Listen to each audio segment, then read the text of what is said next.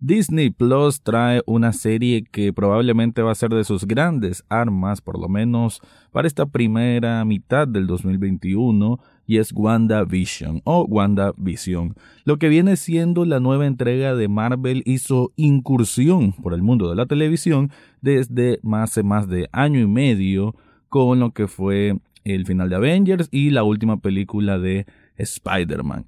¿Qué ofrece? ¿Será un acierto o un desacierto este nuevo plan, esta nueva estructura que Marvel trae para la televisión? De eso y más vamos a hablar en este episodio.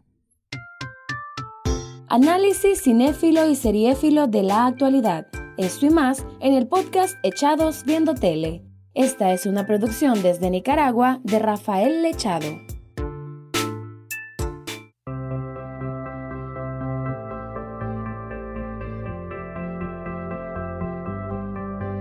Bienvenido o bienvenida a un nuevo episodio de Echados Viendo Tele, el espacio para escuchar críticas, comentarios, opinión, análisis del mundo de las series y algunas veces de películas. Me quedo con el primer apartado y no es el análisis de una temporada, sino del inicio de lo que sí considero es una serie que tiene mucho que contar, mucho que descubrir y que está plagada de easter eggs. Algo que siento que para lo que se le llama la cuarta fase de Marvel después de 23 películas. Ojo al número 23 que aparece ahí en WandaVision. Y el, el, hecho pues de cómo una saga tan extensa de películas y que ha generado todo este universo cinematográfico de Marvel y con ello una legión de fanáticos por todo el mundo, cómo todavía continúa vigente como todavía se mantiene en la palestra de la plática del mundo del entretenimiento y no es para menos. Disney Plus sabíamos que iba a ser una plataforma que venía a decir, bueno Netflix, bueno HBO, bueno Prime Video, yo también existo y vengo con todo. Y lo está demostrando. Ya con The Mandalorian, que van dos temporadas, y que no he tenido oportunidad aquí de hablarlo, ya siento que pasó suficiente tiempo, pero bueno, aprovecho este espacio que estamos hablando de una serie de Disney Plus para decir de que The Mandalorian, lo que hizo en la primera temporada y lo que hizo en la segunda es que un puntaje sobresaliente, es una serie a lo cual más entretenida, no decepciona, va a lo que es, no, no esperen ahí gran desarrollo de personajes o dramas complejos, nada, es, es acción, es divertida, eh, tiene momentos emocionales. Grogu pues ya se hizo la estrella del 2020 y ahora del 2021. Y, bueno, pues se ha hecho de Mandalorian una de las series más, más queridas por el público porque realmente se mantiene a un nivel pues de, de, de mucho de mucha expectativa por lo que viene después y te envuelve muy rápidamente en todo lo que en todo lo que conlleva. Pero bueno, el tema de este episodio es WandaVision. Van solamente hasta el momento dos capítulos, va a estar saliendo los viernes a través de esta plataforma, van a ser nueve en lo que es su temporada 1 y el formato que tiene de por sí me parece súper especial. Estamos hablando de que cada episodio va a ser un salto temporal quizás de unos 10 años, pero 10 años en lo que es la, la televisión norteamericana como tal. Esto es una oda a la cultura pop de la televisión gringa, que si no están muy familiarizados tal vez le llegue a, chocar un poco, ¿no? O a estorbar incluso un poco. Porque, a ver, el primer episodio que estamos hablando de como de 30 minutos, son episodios cortos, no sé si los demás van a ser así o quizás se extiendan, eh, hace referencia, por lo menos el primer episodio, a una serie de los años 50. Ahí pueden buscar en distintos portales a cuáles hace referencia, películas, perdón, a series de que ya ocupaban estas temáticas medio sci-fi, medio fantasía, en medio de un contexto urbano de una familia tradicional norteamericana, con incluso con los roles de género tan anticuados, ¿no? La mujer ama de casa porque hasta ahí puede llegar. Y vemos entonces a Wanda o la bruja escarlata casada con Vision, ellos tratando de ocultar sus poderes y mezclarse en este suburbio norteamericano sin que nadie se dé cuenta de ello. El primer episodio lo vemos en en estos enredos de, de, sitcom, de una comedia de esa época, ¿no? Todo muy, muy light, muy ligero, muy apacible, muy divertido también, por qué no decirlo, con risas grabadas, vemos que obviamente está en blanco y negro, los dos episodios son en blanco y negro, con diferencias sutiles, ¿eh? El primer episodio tiene un filtro que se mira más antiguo, el segundo los negros ya son un poco más potentes, porque bueno, se supone que uno hace referencia a serie de los 50, la otra serie de los 60, y por eso se nota esa diferencia sutil, pero al fin, al fin y al cabo sí son distintas eh, tonalidades que se ocupan como cada dirección de episodio. Entonces en el primer capítulo vemos a ellos en un enredo que tiene que ver con el jefe de Vision que va a ir a, va a, ir a una cena en la casa de ellos dos y vemos cómo tienen complicación con la cena y bueno, situaciones de comedia típica norteamericana, nada del otro mundo.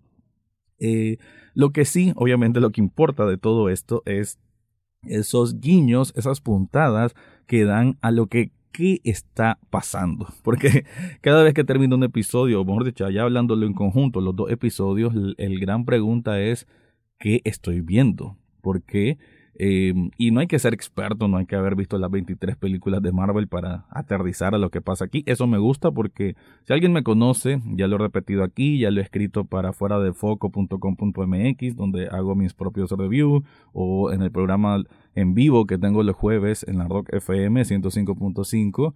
Y en general, pues saben de que yo no soy ni cerca fan de, los superhéroes, de las películas de superhéroes. A veces me parecen un poquito más infladas de lo que realmente son. Sin embargo, pues no voy a decir de que no las disfruto un poco y que no me interesa estar hasta cierto punto al tanto.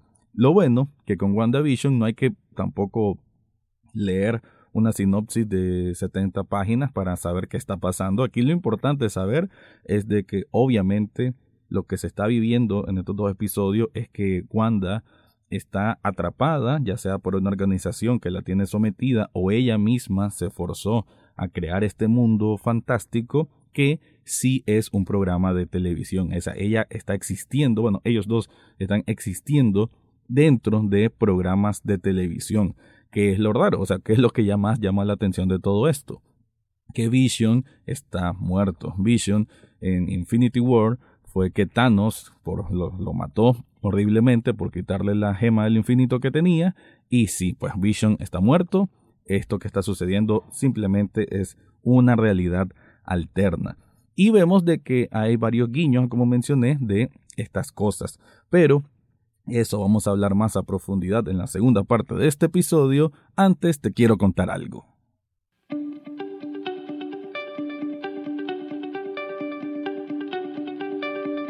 ¿Estás buscando el regalo perfecto para esa persona ideal o, por qué no, para un familiar, para tu hijo? Te recomiendo los artículos de Sublishop Nicaragua. Hay camisetas, hay termos, hay vasos, hay tazas y un sinnúmero de cosas que ellos van incursionando porque son una tienda que evoluciona, así la considero yo. Además, los diseños originales y personalizados que tienen ahí son de una calidad increíble. Yo tengo ya muchos artículos con ellos y no me puedo quejar de ninguno. En las notas de este episodio ahí van a ver un enlace al Facebook de esta tienda para que descubran todo lo que ofrecen ahí.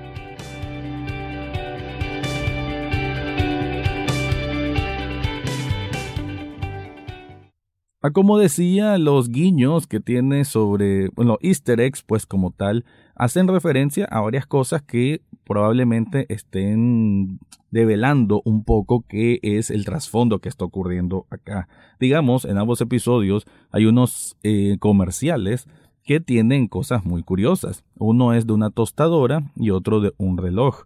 En la tostadora es de Industrias Stark, que ya sabemos de Industrias Stark, pues tiene que ver con todo lo que es Iron Man y en ambos hay como un pitido que va acelerándose. En el caso de la tostadora es como un temporizador que por sí sale una luz roja, que es lo único que vemos en ese episodio de algo de un color distinto al blanco y negro, y vemos que esto se va acelerando.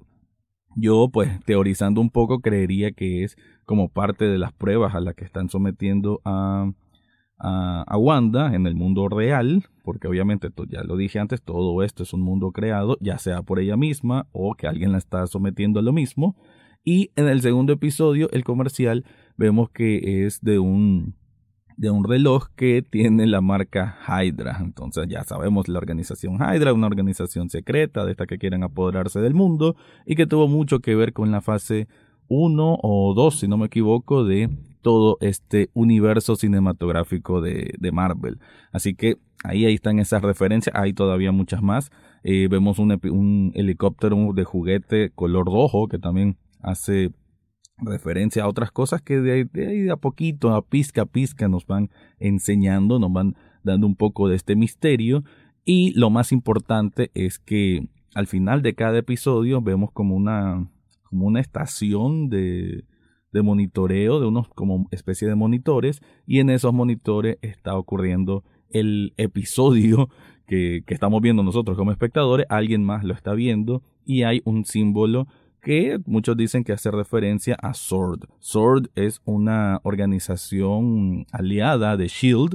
Ya saben, SHIELD es una organización que, bueno, es de los buenos, digamos, en este universo cinematográfico de Marvel, eh, pero SWORD tiene una base en el espacio que es contra amenazas extraterrestres y puede que ahí esté la referencia sobre, como más o menos, ¿no? Para ir sabiendo qué es lo que hay de trasfondo. Pero también lo más raro que ocurre entre estos dos episodios es el final del segundo, que em, después del final feliz, porque el segundo episodio, ya lo mencioné, este es en la década de los 60, eh, Wanda conoce a lo que es la líder comunal, que es la que hay que caerle bien, porque si no, pues la vida se vuelve un desastre, y organizan un talent show, eh, tanto Wanda como Vision tratan de impresionar a los vecinos por, por lo mismo, ¿no? Por la intención de que nadie lo, lo reconozca o alguien sospeche de ellos. Y bueno, situaciones cómicas que como lo dije son de, de tradicional comedia gringa, que creo que igual funciona, sí me sacaron risitas, tanto el primer episodio como el segundo, creo que sí tiene partes cómicas, así inocentes, cómicas y que caen bien, que es algo muy, muy curioso, ¿no? En esta época dorada de la televisión, que algo tan, tan ligero sea, pues tenga, tenga buena recepción y creo que desde mi parte digo que sí tiene buena recepción, sí cae bien. Em, al final, pues, de toda esta trama, vemos que, bueno, así de la nada, está embarazada Wanda y en un momento romántico, estos dos eh, se, se, dan un beso y todo se vuelve ya de colores, ya como que ah, incluso creo que ya la pantalla se extiende, porque hay que decir que todos estos dos episodios tenía, además de ser en blanco y negro, el formato era 4-3, así tipo cuadro, teníamos bardas laterales o franjas eh, verticales en color negro y haciendo no más referencia a los televisores antiguos, obviamente. tal vez mucha gente, tal vez muchos de los que miren esto, que son centennials, ni siquiera vieron la televisión cuadrada, tal vez siempre lo miraron widescreen, pero bueno, esa, esa referencia. Y bueno, una cosa que ocurre también en este final de episodio es que escuchan, están los dos en su, en su casa, de pronto escuchan un ruido afuera, salen a ver qué es, y dentro de una alcantarilla, un manhole, como decimos aquí en Nicaragua, eh, aparece una especie de apicultor, al cual no se le mira el rostro, pero la mirada de Wanda al ver a este hombre es como de una amenaza y con una entereza y un aplomo total, simplemente dice no. Y cuando dice no, literal, como si fuese un VHS que le están dando retroceder, pues retroceden toda esa escena, vuelven a estar en la sala y ya ocurre eso que mencioné, que es el momento romántico y el final feliz también entre las cosas curiosas que pasaron en este capítulo es que en un momento que Wanda está hablando con Dottie, que es como esta líder de la comunidad, se escucha un radio que alguien está tratando de contactar. Wanda, ¿me escuchas? ¿Me escuchas, Wanda? Algo así son las palabras que dice. Y ella se queda totalmente estupefacta de qué está pasando. Entonces, ya, pues ya obviamente ya con estos dos episodios nos damos cuenta de que eh, hay una especie de prueba, una especie de que están tratando de entrar a su mente o están tratando de rescatarla o simplemente tal vez ella misma dijo sí quiero hacerme esta prueba, sí quiero vivir en un mundo fantástico donde no ocurrió lo que ocurrió, ¿no? Como para huir de ese dolor. Así que puede ser que por ahí va la cosa, ya sea que, que uno crea de que están experimentando con ella, pero tal vez fue ella misma la que pidió que le hicieran esto y tal vez el experimento está fallando. Por otro lado, pues tenemos a una vecina que es Agnes, que aparece en ambos episodios. De hecho, me imagino que todos los personajes de esta comunidad van a salir en todos los episodios, aunque obviamente sean épocas distintas, porque, bueno, y esto es algo que quizás no muchos sepan, cada episodio, bueno, ya lo mencioné, va a ir escalando en el tiempo y haciendo referencia a series icónicas de esa década. Bueno, ya lo hicieron con Bewitched o Hechizada en este episodio. I Love Lucy, bueno, hay una serie grande de, referencias. Van a ser también de The Brady Bunch, me imagino que esto es para la época de los 70. Eh, creo que también van a ser de la dimensión desconocida, aunque también tiene un toque cada uno de estos episodios, un toque ahí leve a la dimensión desconocida. Y cuando vayan adelantándose más, y esto se me hace lo más curioso, van a ser de eh, Malcolm in the Middle, que vamos a ver cómo sucede ese experimento, y Modern Family. Así que son varias comedias de distintas épocas de la televisión de Estados Unidos que van a ser una, una referencia, pues, o un homenaje, por qué no decirlo, a través de WandaVision, pero obviamente lo importante va a ser qué es lo que está pasando en realidad, qué es esta realidad, cómo se creó esta realidad y ver quién, quién está detrás de esto. Por ahí obviamente ya han salido un sinnúmero de teorías al respecto este apicultor dicen de que puede ser de una organización que se llama AIM, AIM, no recuerdo a qué hace referencia estas siglas, pero que tiene que ver algo con el mundo de los cómics, de otra organización que quiera apoderarse del mundo, entonces pues hay que ver si ellos tienen algo que ver con, con esto que le está pasando a Wanda. Por otro también dicen de que si no me equivoco, el nombre es Mephisto. Ahí me disculpan todos los fanáticos acérdimos de Marvel si lo estoy diciendo mal. Pero bueno, es un mago que tiene que ver mucho con el mundo de los cómics y que en teoría pues puede que incursione al universo cinematográfico de Marvel. Entonces puede ser él que esté manipulando a Wanda porque este mago pues, en uno de los cómics habla como que eh, los hijos de Wanda como que van a heredar poderes, entonces como un control o algo sobre los niños. Y en este segundo episodio, de una manera muy como si fuese culto, como en dos o tres ocasiones, eh, bueno, el talent show es para recaudar fondos para el colegio y como en dos o tres ocasiones vemos a los vecinos decir al unísono for the children, por los niños, lo cual sí suena muy, muy a mí me llamó la atención, digo, mm, esto es obviamente una referencia a algo más allá. Así que pues sí, eh, siento que han sido dos episodios bastante entretenidos, porque sí han sido entretenidos y que por lo menos a mí, que yo jamás he sido, insisto, no seré un fan de, ah, voy a morir por ver la última película de Marvel, porque pues no, las he terminado viendo porque pues eventualmente se consiguen. Y, y sí, pues para estar un poco informado al respecto, pero pues nunca he sido alguien de que se muere por ir a ver la última de Marvel o la última de, superhéroes. A diferencia de Batman, pues cuando salga Batman sí. pero bueno, con lo que es Marvel o el UCM, el, el MCU, perdón, pues creo que nunca me ha llamado tanto la atención. Sin embargo, a esta serie le di la oportunidad porque precisamente sentía que era un giro diferente y como siento que Disney Plus tiene un gran director de contenido porque The Mandalorian eh, todo el mundo lo miró así como que, bueno, veamos qué tal. Y transformó la saga de Star Wars. Todo el mundo lo dice, es mejor The Mandalorian que los últimos tres episodios que hubo en películas. Así que sabía que Disney Plus con esto de este WandaVision, que es su primera serie de varias que van a hacer, quizás la mejor de todas las series que vayan a hacer, sabía que también traían una propuesta fresca y para mí están cumpliendo muy bien. Así que si es un acierto o un desacierto, WandaVision hasta el momento siento que lo es, siento que va a ir mejorando mucho más, que va a traer una sorpresa increíble para su final y que va a dejar satisfechos a todo mundo. ¿A vos qué te pareció?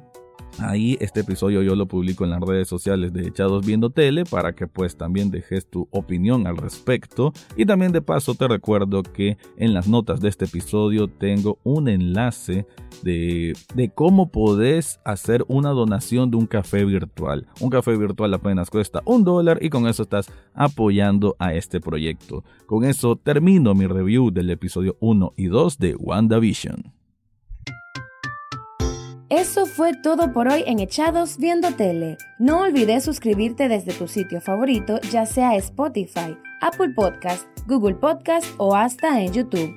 En las notas del podcast encontrarás el acceso a Facebook, Twitter e Instagram, además de cómo hacer una donación de un café virtual a este programa. Gracias por escuchar y serán hasta la próxima semana.